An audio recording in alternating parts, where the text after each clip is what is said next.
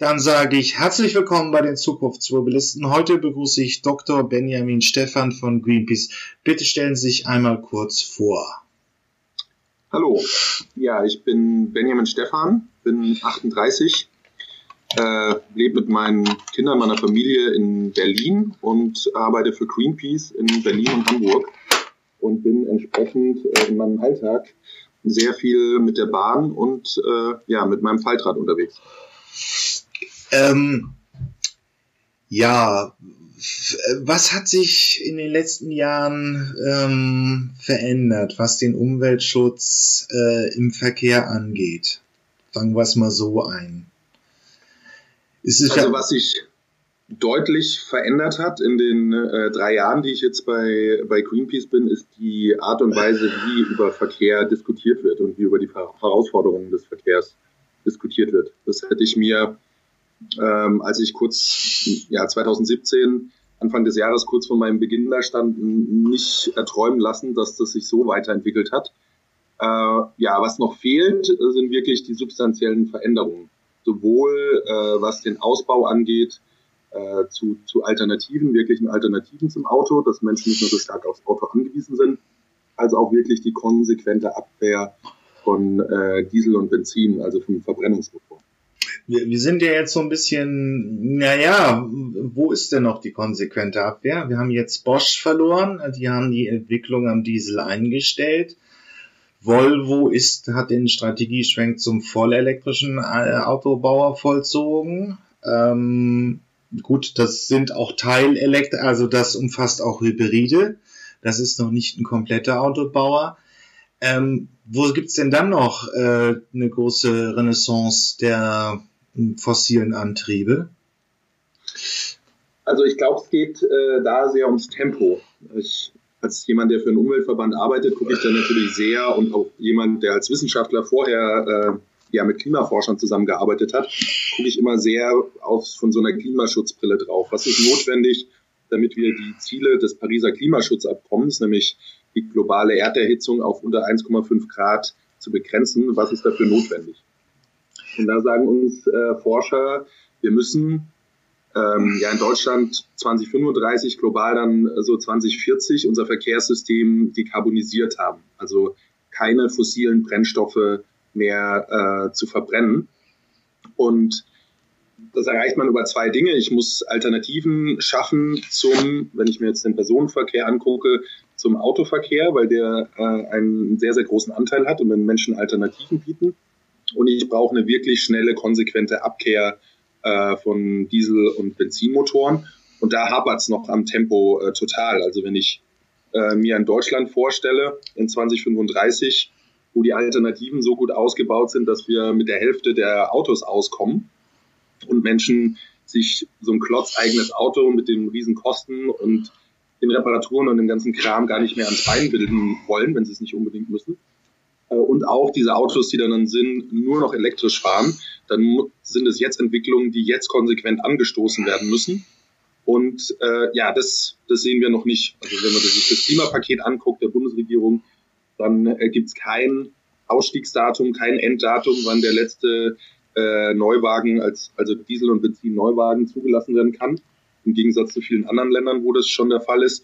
Und auch viele andere Instrumente. Also eine ähm, weiß ich nicht, eine ähm, E-Auto-Quote, wie sie zum Beispiel in China äh, eingeführt wurde. Das fehlt bei uns ähm, auch alles. Aber auch der Umstieg ähm, zu, zu Alternativen. Also der, die Bahn ist in den letzten Jahrzehnten kaputt gespart worden.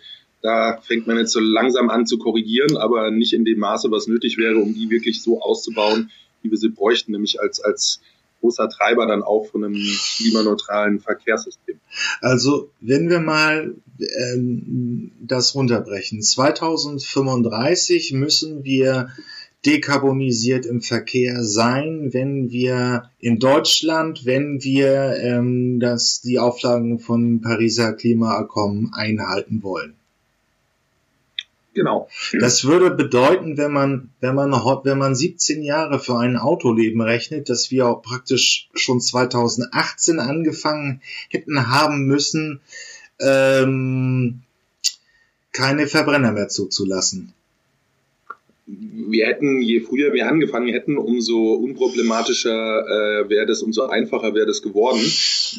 Das ist auch eine, eine zentrale Forderung, die wir schon, ähm, schon länger haben. Also das Klimaschutzabkommen von Paris ähm, ist ein paar Jahre alt und wir haben, also Dezember 2015 und wir haben 2016 äh, daraus uns mit Wissenschaftlern zusammengesetzt und äh, die gefragt, okay, was müssen wir denn jetzt in Deutschland machen, ähm, um dann in Deutschland auch in verschiedenen Sektoren, nicht nur im Verkehr, äh, dann Paris-kompatibel zu sein, auf, auf äh, diesen Pfad zu kommen, den das Abkommen vorgibt.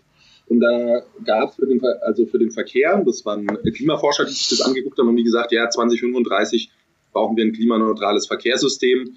Ähm, die haben sich angeguckt, äh, grob über den Daumen gepeilt, wie lang ist die durchschnittliche ähm, Auto in Deutschland äh, im Durchschnitt zugelassen.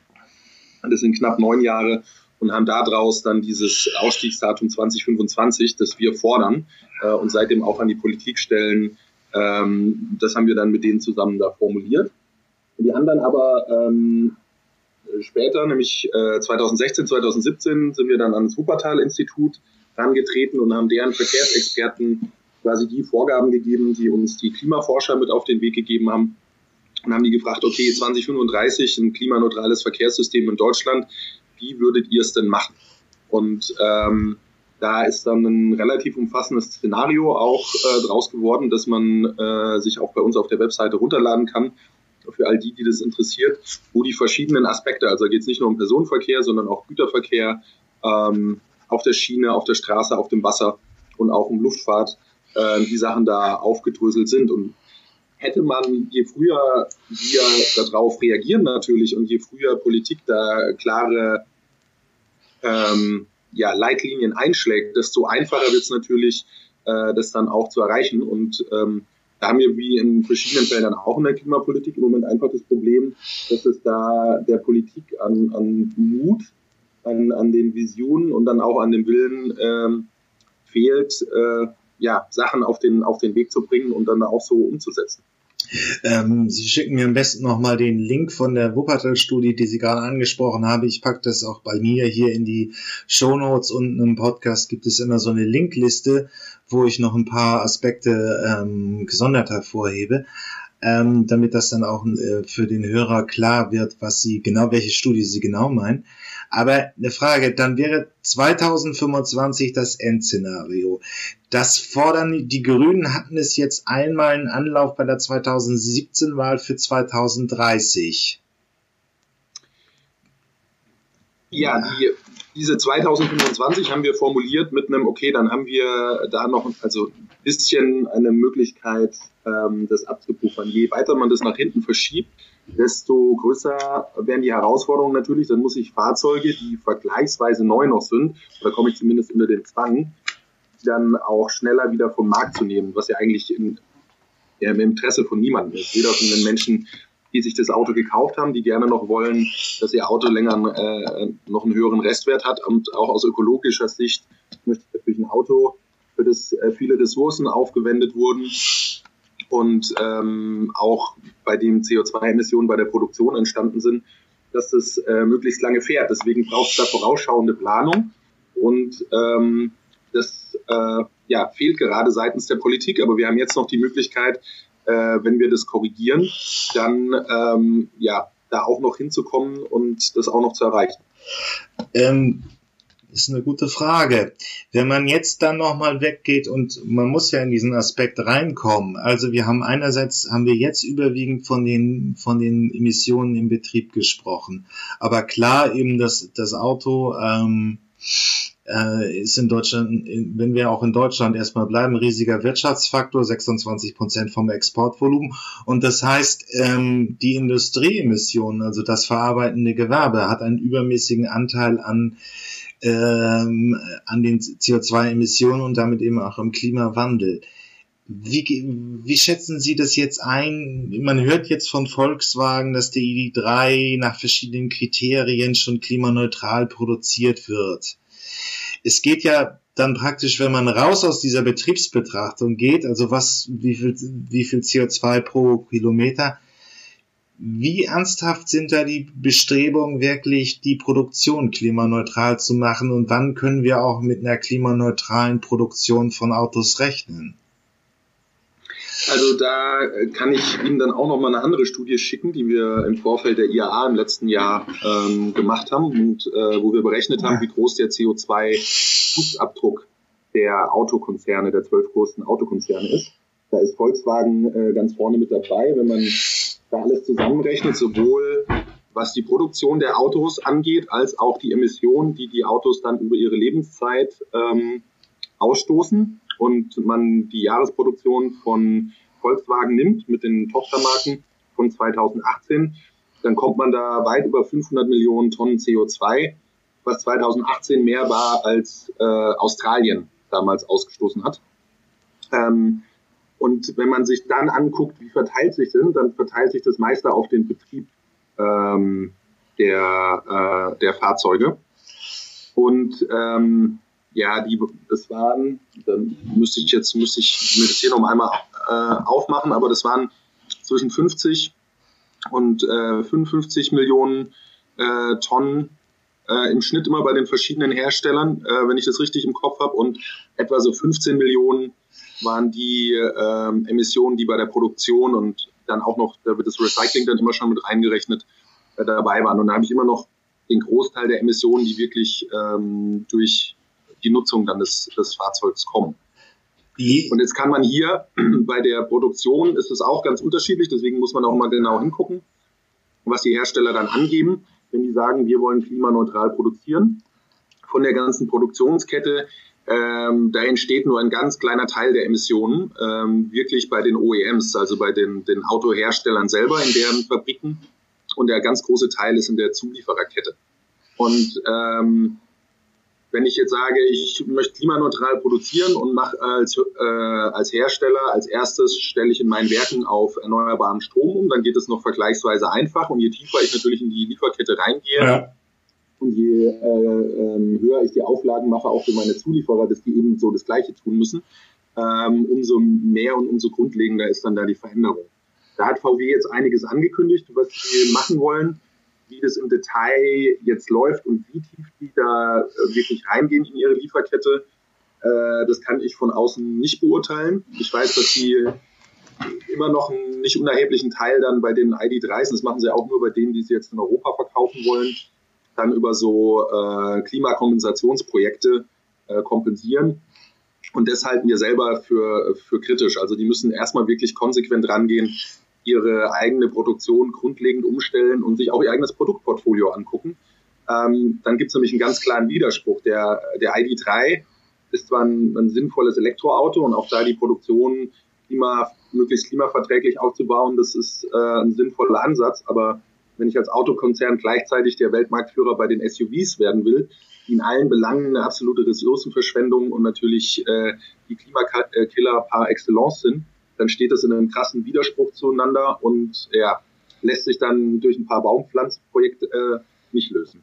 Also ähm, nochmal zusammengefasst, wenn wir jetzt wirklich das Thema klimaneutrale Produktion bei den Autoherstellern angucken als Zukunftsthema, dann ist halt die Frage, wie viel, wie viel die Zulie wie, wie CO2-neutral die Zulieferer eigentlich sind. Denn ich habe die Zahl jetzt auch nicht genau im Kopf, aber ich glaube, es die Fertigung vom 100% äh, Fertigungstiefe haben die Autos im durchschnittlich 10, 12, 13 Prozent. Also 13 Prozent baut im besten Fall Volkswagen selber.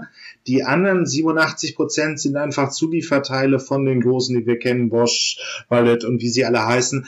Und die werden dann einfach nur zu einem Auto beim Autohersteller verbaut. Das heißt, der große Brocken an CO2-Emissionen der Produktion liegt bei den Zulieferern. Und wenn die Hersteller sagen, wir werden äh, Zuliefer äh, äh CO2-neutral in der Produktion, muss man sich dann fragen, sind es die Zulieferer auch? Genau, ich habe jetzt hier die Zahlen einmal. VW gibt an, dass sie in ähm, 6,5 Tonnen brauchen oder 6,5 Tonnen CO2-Äquivalente entstehen bei der du Produktion eines durchschnittlichen Volkswagen AG-Autos und davon fallen nur 0,8 Tonnen bei denen an. Also das sind etwa die, die 10 bis 15 Prozent. Und äh, ja, da geht es wirklich, wirklich drum, wie tief gehen die, wie tief gehen die da selbst rein. Und wie gesagt, bei VW, das Einzige, was ich äh, mitbekommen habe und auch in Gesprächen erfahren habe, ist, dass die, ähm, die stellen jetzt Anforderungen an ihre Zulieferer, aber ob die zum Beispiel jetzt wirklich ähm, auch gewillt sind, das Preis, den Preisaufschlag zu zahlen, dass Stahlhersteller auf ähm, ja, neue Stahlproduktionsverfahren umstellen, die dann Wasserstoff äh, nehmen und nicht mehr die ganz normale Verkoksung äh, von Stahl, was deutlich klimafreundlicher ist, aber auch mit einem deutlichen Mehrkosten verbunden ist.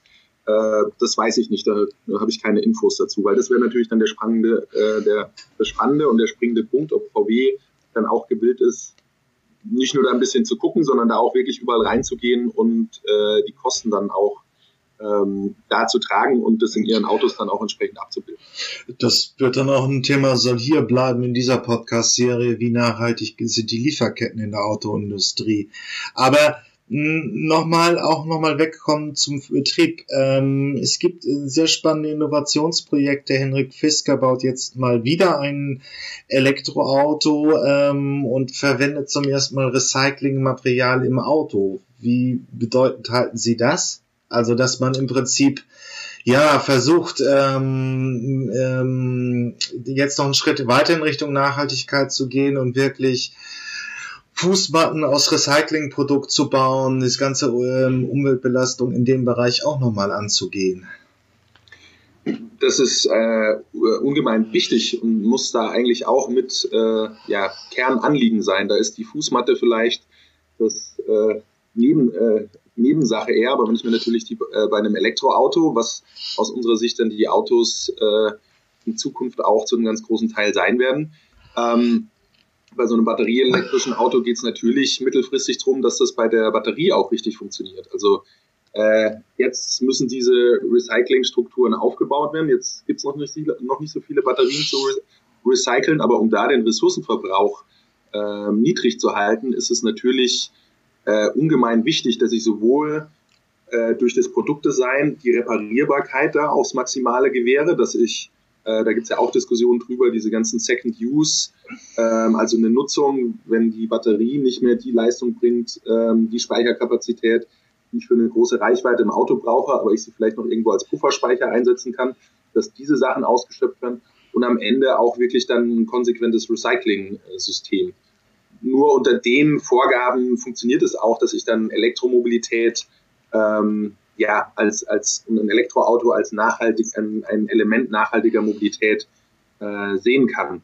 Also da gehören noch ein paar andere Aspekte dazu unserer Meinung nach, dass ich auch ein Elektroauto muss ein ähm, ja ein sinnvoll konstruiertes Auto sein. Das heißt, der Elektro-SUV macht aus unserer Sicht überhaupt keinen Sinn, also weil auch der verbraucht mehr Energie als sein äh, gewöhnliche Elektrolimousine oder ein Kombi als Counterpart.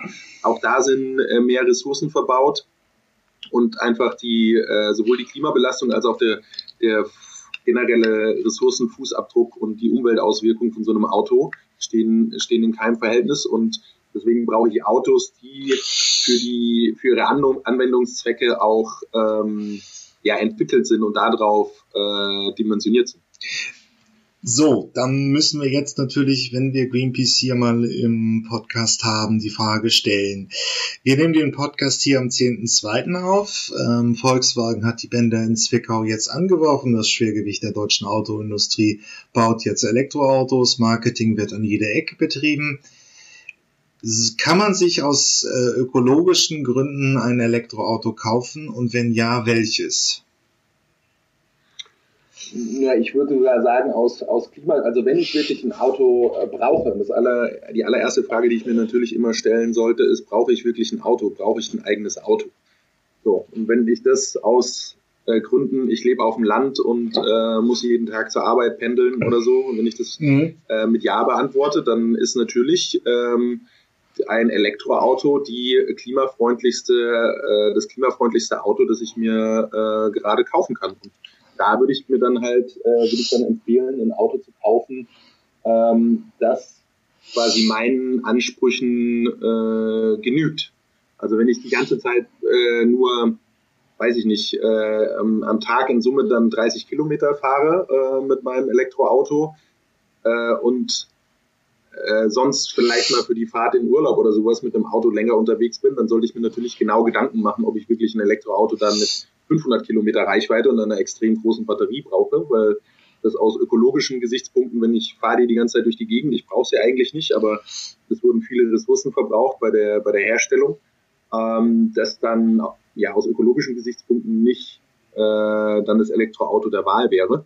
Aber ja, das kann ich mit einfließen lassen oder sollte ich mit einfließen lassen in meine Entscheidung. Aber die Studien zeigen uns ja auch heute auch alle, dass ein Elektroauto auch mit dem jetzigen Strommix in Deutschland äh, und unter den jetzigen äh, Produktionsbedingungen klimafreundlicher ist als, als alle anderen Diesel- und Benzinoptionen, ähm, die ich da habe. Und wenn ich dann noch mich drum kümmere und wir hier in Deutschland auch weiter vorankommen mit der Energiewende und ich dann 100 Prozent äh, erneuerbaren Strom äh, tanke, dann äh, verbessere ich die Bilanz natürlich nochmal um eine ganze Ecke.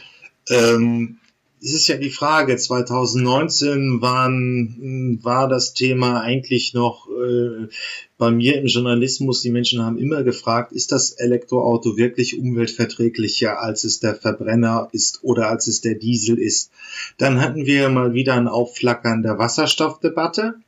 Ähm, vornehmlich durch Harald Lesch, aber auch durch andere, ähm, dass im Prinzip nochmal ein Schwenk kommt äh, zum, zum Thema Wasserstoff als Antrieb.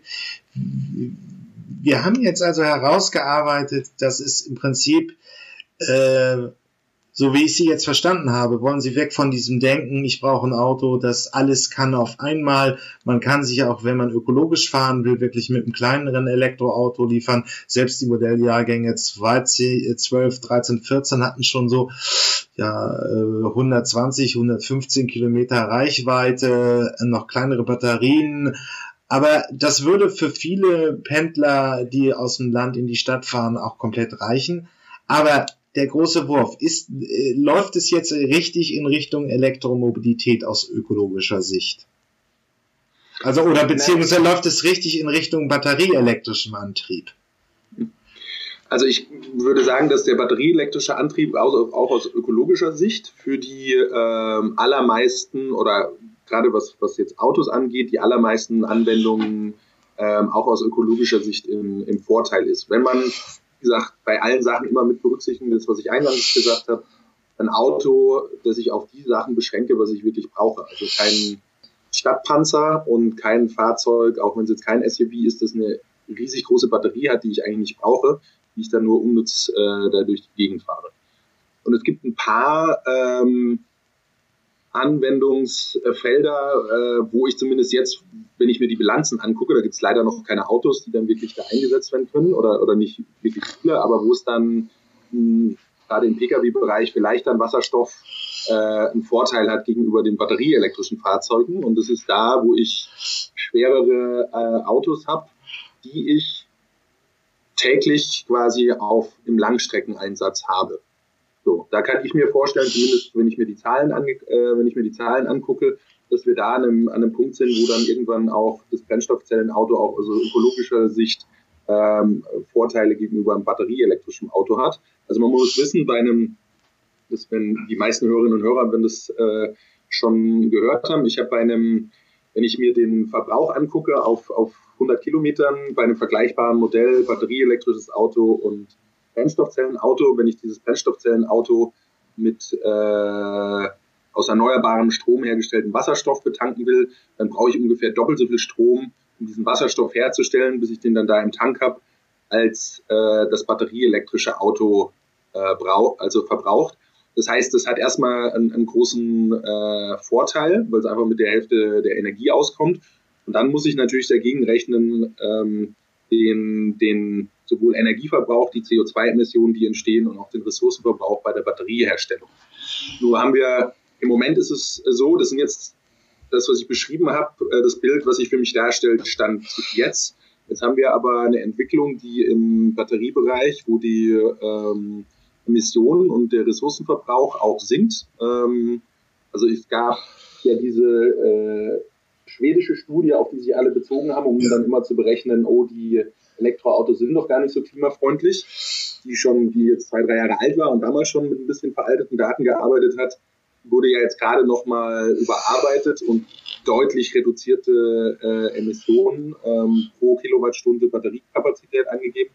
Und wenn ich so ein paar Batterieforschern und, und äh, Stromsystemforschern auf Twitter, wenn man denen folgt, die kommen da teilweise mit Zahlen um die Ecke, dass man da jetzt in dem 60, 65 Kilogramm äh, ähm, CO2 pro Kilowattstunde ähm, hat, was also nur noch ein Bruchteil ist von diesen Studien, die da die teilweise ja immer noch ins Feld geführt werden, warum ähm, Elektromobilität nicht richtig äh, klimafreundlich wäre.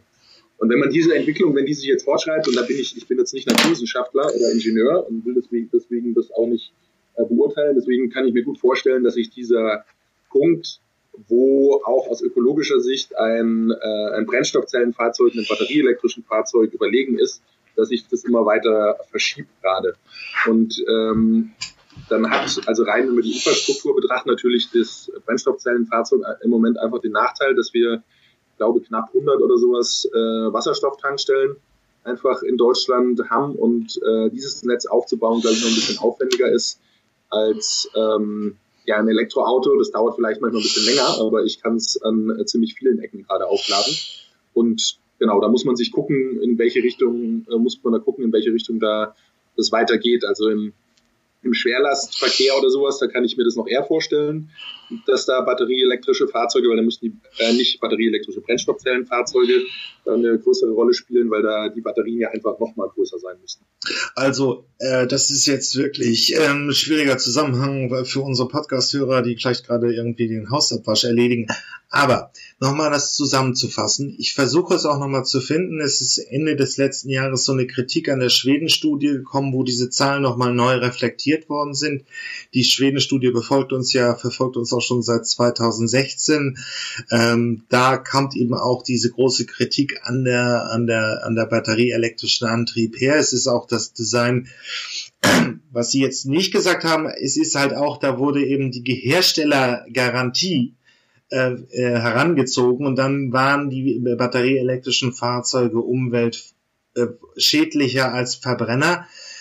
Man muss aber sagen, wir haben keine belast oder wenig belastbare Daten darüber, aber viele erwarten, dass wirklich Batterien 500, eine Million Kilometer, das hat mir der TÜV hier gesagt. Mir wird aus China berichtet, dass Elektrobusse teilweise vier Millionen Kilometer mit einer Batterie gefahren sind. Diese Batterien sind eben so technisch abgeschlossen, wenig Teile, wenig Verschleiß, dass sie sehr lange halten. Und das heißt, dieser CO2-Abdruck, der sich am Anfang in der Produktion äh, erstellt, auch über eine sehr lange Lebensdauer verteilt. Dann, zweiter Punkt, ähm, wenn diese Batterien nicht mehr geeignet sind, im Autoverkehr genutzt zu werden, ähm, könnte man sie ja verwenden, zum Beispiel um Pufferleistung in der Energiewende zu nennen. Das bedeutet praktischerweise erst einmal, ich verweise noch auf das Interview mit Markus Fendt, das ich hier bei den Zukunftsmobilisten im Sommer geführt habe. Es ging dabei darum, ähm, dass man zum Beispiel Notstromaggregate in Fußballstadien oder in Kliniken eben durch mit mit alten Autobatterien ausstattet, so dass diese Batterien noch mal ein zweites Mal genutzt werden und dass sich eben auch der CO2-Fußabdruck in der Produktion über eine noch längere Lebensdauer verteilt. Ähm, aber okay, also batterieelektrisch ist jetzt der Stand der Dinge. Dann sollte man anfangen, ja, dann bleibt eigentlich noch so ein bisschen das Problem Kleinstfahrzeuge, ne? Das ist noch so äh, ein Thema, was ein bisschen offen ist ähm, zum Beispiel ähm, Günther, äh, Günther Schuh von E. von Street Scooter e.go Mobile kritisiert es ja auch in der Förderung, dass momentan Kleinstfahrzeuge, also es sind ja praktisch die Microlino, die, die äh, Wim Umbuta war auch hier in den Gesprächen, dass die noch nicht im Förderspektrum sind. Ja, ich glaube, also das ist aus unserer Sicht ist das sehr bedauerlich. Also weil gerade ähm, wenn ich natürlich die kleinen Fahrzeugsegmente noch nicht so gut abgedeckt habe, ist das, was ich als Empfehlung gerade gegeben habe, sich ein möglichst kleines Fahrzeug auch für meine Bedürfnisse da auszusuchen, ist das natürlich ein Problem. Und äh, ich glaube, da kommen verschiedene Sachen zusammen. Vielleicht bedienen die sich auch so ein bisschen, ähm, da die Autoindustrie auch immer so ein bisschen Einfluss hat auf die Regulierung, zumindest die großen etablierten äh, Autohersteller. Ähm, die machen das natürlich alle ähnlich wie Tesla, dass sie äh, vom Premium-Segment ausgehend äh, sich die Elektromobilität erschließen, da wo sie äh, am schnellsten dann Renditen erzielen können und wo die, äh, der Preisaufschlag, den sie jetzt im Moment gerade noch bei Elektroautos haben, dann am besten auch mit unterbringen können und äh, machen das weniger in den, äh, bei, den, bei den Kleinstmodellen. Und da kommen dann, glaube ich, ein paar Sachen zusammen oder ein paar Faktoren zusammen, die gerade einfach ein bisschen, äh, bisschen unglücklich sind. Okay, ja, dann der zweite Teil. Ähm, automatisiertes Fahren. Großes Versprechen hängt ja ein bisschen dran. Es wird nicht sonderlich kommuniziert, aber wenn man wirklich 20, 30 Jahre vielleicht weiter guckt und ähm, eine Flotte von automatisierten Fahrzeugen auf der Straße hat, könnte man die jetzigen Bewegungskilometer mit einem Achtel, einem Neuntel des jetzigen Fahrzeugbestandes absolvieren. Wie ist, wie nehmen Sie die Entwicklung dieses Technologiefeldes so wahr in den letzten Jahren? Ist es überwiegend positiv oder nicht? Also es ist erstmal sehr spannend, was da passiert, würde ich sagen. Und äh, da sind auf jeden Fall Potenziale da, die äh, auch aus ökologischer Sicht ähm, behoben werden könnten, äh, wenn, es, wenn es denn so kommt. Ich bin persönlich noch ein bisschen skeptisch, gerade was Mobilität in Städten angeht, ob wir da autonome Fahrzeuge äh, so bald sehen, weil das dann doch alles ein bisschen komplexer ist und ähm, ja, wo es auf keinen Fall dazu kommen darf, ist, dass quasi äh, so wie wir jetzt, äh, weiß ich nicht, nach dem Zweiten Weltkrieg die autogerechte Stadt aufgebaut haben und äh, Fußgänger und Radfahrende die, äh, an die Seite gedrängt haben und es für die dann teilweise nachteilig und unsicher geworden ist, dass wir dann äh, jetzt Städte nicht äh, Mobilität für alle dahingehend umbauen, dass man sicher Fahrrad fahren kann und es mehr Raum für Fußgänger und, äh, auch gibt, sondern dann plötzlich die Stadt gestalten, die kompatibel ist für das Elekt äh, nicht das Elektroauto, sondern das äh, autonom fahrende Fahrzeug. Ähm, das das wäre ein Problem. Generell denke ich, dass wir ähm, das, was Sie angesprochen haben, dass ich natürlich die, die Zahl der Personenkilometer mit einer wenn ich quasi autonom fahren mit Carsharing verknüpfe oder besser gesagt mit Ride-Pooling und solchen Sachen zusammen äh, verknüpfe, dass ich dann äh, mit einer deutlich kleineren Zahl von Autos auskommen kann. Das ist das Potenzial, was ich da auch sehe aus ökologischer Sicht, äh, Gesichtspunkten und ähm, dass man, dass man da, da heben sollte. Da gilt natürlich auch bei der Einführung, äh, dass man darauf achten muss, dass das eine gute Ergänzung zum öffentlichen Nahverkehr ist und äh, nicht erstmal beginnt, den öffentlichen Nahverkehr zu kannibalisieren und nicht Menschen äh, ja, Alternativen zu ihrem eigenen Auto äh, bietet äh, und, und dann da Anregungen, das abzuschaffen. Das, das ist wichtig, aber es gibt was noch nicht so 100% ausgemacht ist und das ist so, glaube ich, so ein kleines Horrorszenario aus ökologischen Gesichtspunkten. Äh, die Sachen, die Autofahren unattraktiv machen für Menschen und äh, wo Menschen dann sagen, ja, okay, ich äh, suche mir eine Alternative äh, zum Auto. Also wenn ich das jetzt nicht von vornherein aus einer ähm, Klimaschutz- oder ökologischen Überzeugung äh, mache, ist natürlich dann Parkplatzsuche oder die Tatsache, dass wenn ich im Auto unterwegs bin, äh, außer Radio hören und vielleicht über noch telefonieren über eine Freisprecheinrichtung, äh, kann ich äh, nicht sonderlich viel machen in einem Auto. Und ähm, diese beiden Aspekte fallen durch autonomes Fahren ja weg. Das heißt, es ist nicht unbedingt ausgemacht, dass wir am Ende eine Flotte geteilter autonomer Fahrzeuge haben, sondern es wäre durchaus auch vorstellbar, dass es bei der Zahl der individuell besessenen Autos bleibt oder die dann sogar noch weiter ansteigen und äh, die dann noch viel, viel mehr Kilometer fahren. Also wir dann noch so einen großen Rebound-Effekt bekommen, weil ich ja plötzlich mich überhaupt nicht mehr um mein Auto kümmern muss und ich steige irgendwo aus und es fährt dann erstmal eine halbe Stunde oder Stunde um Block, bis ich mit einem Termin wieder fertig wäre.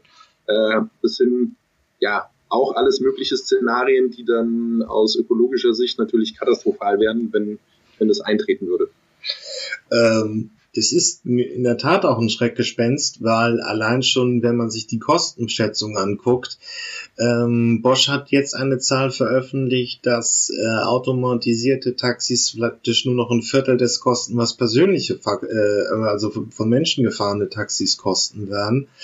Es könnte eben auch dazu führen, dass wir ähm, massiv viele äh, ähm, Kilometer eben ans Auto verlieren, äh, wieder, die wieder automatisiert fahren könnten.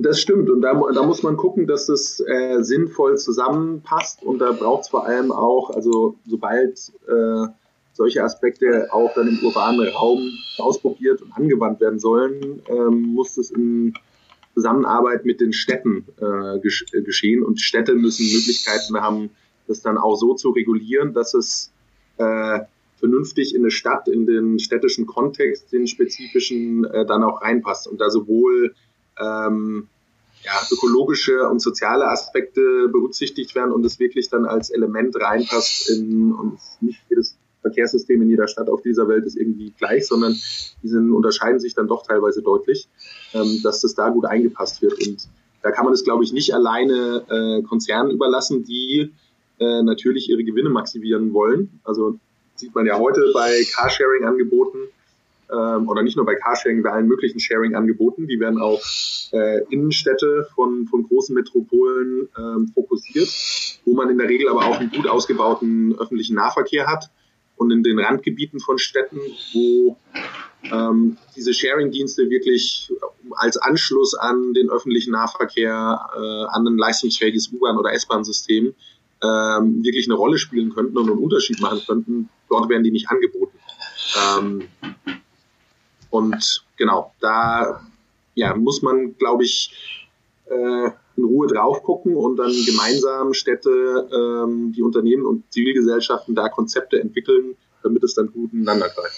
Ähm, ja, aber jetzt praktisch nochmal ein Abschluss. Wenn Sie als, als Vertreter eines Umweltverbandes einen Forderungskatalog an die Politik formulieren könnten, Danach kommt dann nochmal die Wirtschaft, vielleicht kommt dann danach auch nochmal die Privat, äh, die, die, die, das Individuum. Aber was müsste die Politik jetzt tun, damit es noch ökologischer wird? Fangen, fangen wir mal mit Elektromobilität mal an, würde ich sagen. Wir brauchen ein, ein ganz klares äh, Ausstiegsdatum ähm, in Deutschland oder beziehungsweise in Europa. Aber da können wir in Deutschland erstmal anfangen. Und ich meine, es gibt die meisten Länder äh, in, oder viele Länder in Europa haben das ja jetzt schon gemacht. Von Großbritannien hat es ja letzte Woche gerade sogar noch nach vorne gezogen, von 2040 auf 2035 äh, vorgezogen. Es braucht dieses klare Signal an die Industrie und äh, auch, äh, damit sich ähm, die Verbraucherinnen und Verbraucher darauf einstellen können. Und ich weiß, ab wann ich noch ähm, ja, einen neuen Benziner irgendwie kaufen, zulassen kann, wann, wann macht das noch Sinn und ähm, ja, damit ich diese Transformation hinbekomme. Im Moment äh, gibt es viel Gerede um Elektromobilität. Man hat die äh, E-Auto-Prämien gefördert. Davon profitieren auch erstmal nur die Leute, die das Geld haben, sich ein Elektroauto ähm, zu kaufen. Ich habe aber gleichzeitig immer noch äh, massive Subventionen, zum Beispiel beim Diesel steuerliche Subventionen von 7, 8 Milliarden Euro pro Jahr. Äh, und so stehe ich, versuche ich so eine Transformation voranzutreiben und stehe aber gleichzeitig da auch massiv auf der Bremse. Und das muss ich verändern. Also wir brauchen ein klares Ausstiegsdatum, wir brauchen einen Abbau von äh, den ganzen schädlichen äh, Subventionen und wir brauchen auch ein klares und, und noch viel stärkere äh, Investitionen und auch der Umbau der Straßenverkehrsordnung entsprechend zur Förderung von ähm, öffentlichem Verkehr, öffentlichem Nahverkehr und sicherem Radverkehr. Das sind so die äh, zentralen Punkte da. Und äh, da trägt dann auch die Industrie eine Verantwortung, weil sie da direkt irgendwie reingehen muss. Also im Moment ist es auch, da wird angekündigt, wir steigen auf Elektroautos um, aber man lobbyiert natürlich noch gleichzeitig. Das sieht man jetzt, kamen so erste Meldungen äh, auch letzte Woche. Die Europäische Union, äh, der Green Deal, ähm, der angekündigt wurde, also die Klimaschutzziele, die noch nicht äh, wirklich äh, passgenau sind der Europäischen Union mit dem Klimaschutz das anzupassen. Und natürlich, ich kann nicht nur das Ziel anpassen, sondern muss die darunterliegenden Ziele und Maßnahmen auch anpassen, müsste man die CO2-Grenzwerte für Pkw in Europa auch anpassen. Haben die Autokonzerne äh, schon direkt CETA und Mordio äh, gerufen und ihre Lobbyisten äh, losgeschickt in Brüssel und in Berlin und äh, haben dann direkt mal den Wirtschaftsminister dazu bewegt, äh, da einen Brief loszuschicken, wo er das auch als ganz großes Problem äh, darstellt. Das sind aber alles äh, Instrumentarien, die halt noch nicht im Einklang, im Einklang sind und auch das Produktportfolio, das uns die Autohersteller bisher anbieten. sind einige Sachen angekündigt. Ähm, der ID3 sollte, ja, der wird jetzt irgendwann im Sommer ausgeliefert, aber da fehlt es auch noch überall an den äh, Verkäufen und nicht, weil die Leute die nicht kaufen wollen, sondern weil die Autos nicht ausgeliefert werden. Äh, Mercedes hat jetzt gerade nochmal die Zahl der Autos, die sie ausliefern wollen, Elektroautos nach unten korrigiert, weil sie sich nicht rechtzeitig genügend Batterien gesichert haben. So, da hakt es noch überall. Und wenn ich dann gleichzeitig aber sehe, dass überall die nächste Werbekampagne für äh, die nächste SUV-Reihe ähm, ja, da angebracht wird, dann ja, muss ich auch der Industrie ausstellen, sie haben ein paar Sachen zumindest in der Theorie verstanden, aber in dem Alltag, wie sie ihre Geschäfte machen, da äh, zeichnet sich das leider noch nicht wirklich. Ja, ich muss das nur, ich auch, würde das gerne noch mal ein bisschen relativieren. Erstmal Sinn, ähm, äh, es ist halt immer, fällt immer bei Elektromobilität oder bei Innovationen auf, ähm, es wird immer der Fokus medial drauf gelegt, aber keine, äh, auch, auch ähm, die, die Modelleinführung von äh, Verbrennern läuft nicht immer problemlos ab. Zweitens muss man auch sagen, es ist jedenfalls von Volkswagen schon bekannt gegeben, sie haben 20.000 Vorbestellungen für den ID 3. Das ist noch nicht so wahnsinnig viel, wenn man bedenkt, äh, dass der Golf in Deutschland 200.000 Einheiten abgesetzt wird, aber es ist auch nicht schlecht. Also eine gewisse Marktakzeptanz kann man schon daraus ver ver vermuten. Aber ähm, und vor allen Dingen die Frage ist ja auch die, nehmen Sie schon irgendwo irgendeinen Autohersteller wirklich als sehr stark ökologisch ausgerichtet wahr oder sind die alle noch in so einer fossilen Denke? Gibt es da einen, der wirklich sehr ökologisch nach vorne geht ähm, und praktisch auch das Thema Elektromobilität extrem sauber im ganzen Konzern durchkonjugiert oder ist es eben immer noch äh, so ein fossiles Denken, was da herrscht? Ja, nee, konsequent von einem von den Großen würde mir jetzt nicht einfallen. Ein, eine ganz spannende Geschichte finde ich die Sono Motors, ähm, dieses Startup aus München mit dem Sion, die ja, ähm, wenn ich das richtig beobachtet habe, auch immer ja gleichzeitig quasi mit ihrem Auto eine, eine Carsharing-Geschichte, also softwaremäßig schon das Auto integriert, den, den Menschen dann auch ausliefern wollen, die da auch drauf geguckt haben, dass sie keine riesige Batterie irgendwie da reinpacken. Also da gibt es schon ein paar Sachen, die dann durchdachter sind. Das ist jetzt auch ein Startup, die gehen da ganz anders äh, ran an die, an die Geschichte. Ähm, das würde mir da am ehesten einfallen. Ja, stimmt. Ich hoffe, dass wir auch im März äh, den CEO von Sono Motors hier bei den Zukunftsmobilisten haben. Äh, nur die Frage, äh, übrigens, diese Idee mit dem Carsharing hat Tesla auch.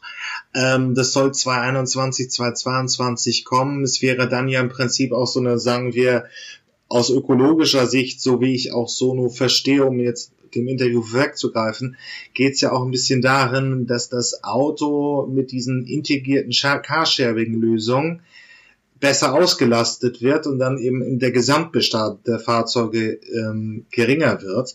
Das kann eine ökologische Bedeutung haben, aber klar kann es auch dazu führen, dass man wieder einen Rebound-Effekt hat. Also ähm, wenn ich mir ein Auto nicht anschaffen muss, sondern übers Carsharing nutzen kann, senkt sich für mich die Nutzungsschwelle ab und ich fahre dann doch eher häufiger mal mit dem Auto, das ich übers Carsharing gebucht habe, als mit dem Fahrrad äh, ist eine zweischneidige Sache, wie so häufig, aber äh, es könnte einen ökologischen Posten haben. Ähm, und dann, ja, also die Wirtschaft müsste es doch konsequenter durchformulieren. Was empfehlen Sie so dem Durchschnittsbürger? Soll er den Schritt jetzt zum Elektroauto vollziehen oder doch eher nochmal Verkehr vermeiden? Na, die Verkehr, also aus ökologischer Sicht ist immer die, wenn ich die Möglichkeit habe, Verkehr zu vermeiden, oder auch ähm, ja, einen, einen öffentlichen Verkehrsträger umzusteigen. Das ist, da bin ich ökologisch immer, also das Vermeiden ist das Allerbeste und wenn ich irgendwie mit der Bahn oder öffentlich äh, fahre, äh, das kommt äh, dann direkt dahinter. Und dann im dritten Schritt, äh, wie gesagt, das hatte ich ja zwischendrin auch mal gesagt, wenn ich wirklich, ich wohne auf dem Land und äh, bin darauf angewiesen auf ein Auto, dann ähm, macht es äh, natürlich Sinn, wenn ich mir ein Auto anschaffen muss, dann auch ein Elektroauto anzuschaffen, weil alles andere ähm, auch heute, heutzutage schon aus ökologischer Sicht nicht so gut ist wie ein Elektroauto. So, Herr Dr. Stefan, dann möchte ich mich bedanken. Vor noch, äh, weil wir halt auch so wahnsinnig viele Themen äh, gestreift haben. In die Shownotes kommt noch die, die Studie, die Sie vom Wuppertal-Institut haben ausführen lassen, damit unsere Hörer das nachvollziehen können, welche Zahlen da wirklich präsent sind. Ähm, wir, ich versuche nochmal zu finden, dass wir die Kritik der Schweden-Studie aufarbeiten, sie in die Shownotes vordacken und dann Großbritannien äh, legt das Ausstiegsszenario aus dem Verbrenner nochmal vor. Auch das kommt in die Shownotes. Aber das letzte Wort haben dann immer die Interviewpartner hier. Was möchten Sie uns noch mitgeben auf dem Weg in die Zukunftsmobilität? Ja, ich glaube, wir sind da gerade an einem ganz spannenden Punkt und wir äh, müssen, ich glaube, ja, das gilt sowohl für die Einzelnen, aber vor allem als Gesellschaft, äh, uns da jetzt auf schleunigst auf neue Sachen äh, einlassen so ein bisschen die ausgetretenen Pfade ähm, ja, verlassen. Und äh, ich glaube, das ja, werden spannende nächste Monate und Jahre auf dem Weg, wirklich unser, unser Verkehrssystem immer freundlich umzubauen. Wunderbar. Und ich werde das hier begleiten. Vielen Dank für das Interview.